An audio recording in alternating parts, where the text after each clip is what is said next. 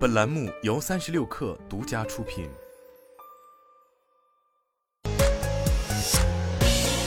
网罗新商业领域全天最热消息，欢迎收听快讯不联播，我是金盛。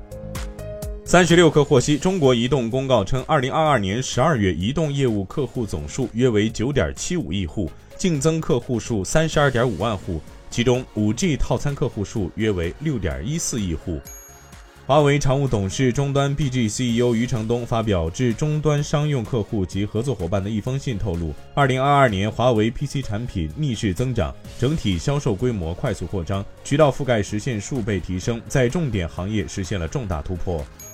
三十六氪获悉，三只松鼠公告，预计二零二二年净利润一点二亿元至一点四亿元。同比下降百分之六十五点九五至百分之七十点八一。由于疫情全面放开后第一波感染高峰的到来，对主要品项坚果里生产及发货带来影响，使得第四季度整体业绩表现未达到公司预期。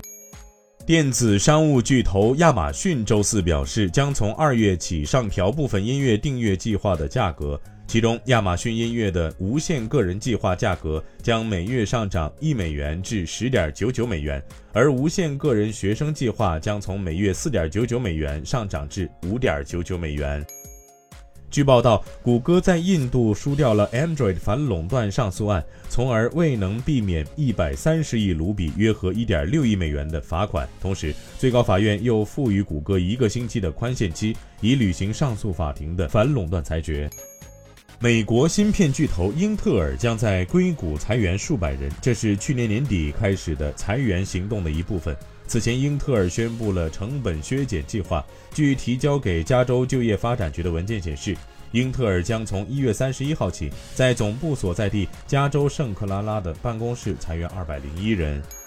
继 Facebook 和 Instagram 之后，Meta 旗下另一款应用 WhatsApp 又被欧盟罚款五百五十万欧元，约合五百九十五万美元。此外，DPC 还要求 WhatsApp 重新评估其如何利用个人数据来改善服务。对此，WhatsApp 的一名发言人表示，公司计划对 DPC 的这一决定提出上诉，并坚信其服务的运营方式在技术上和法律上都是合规的。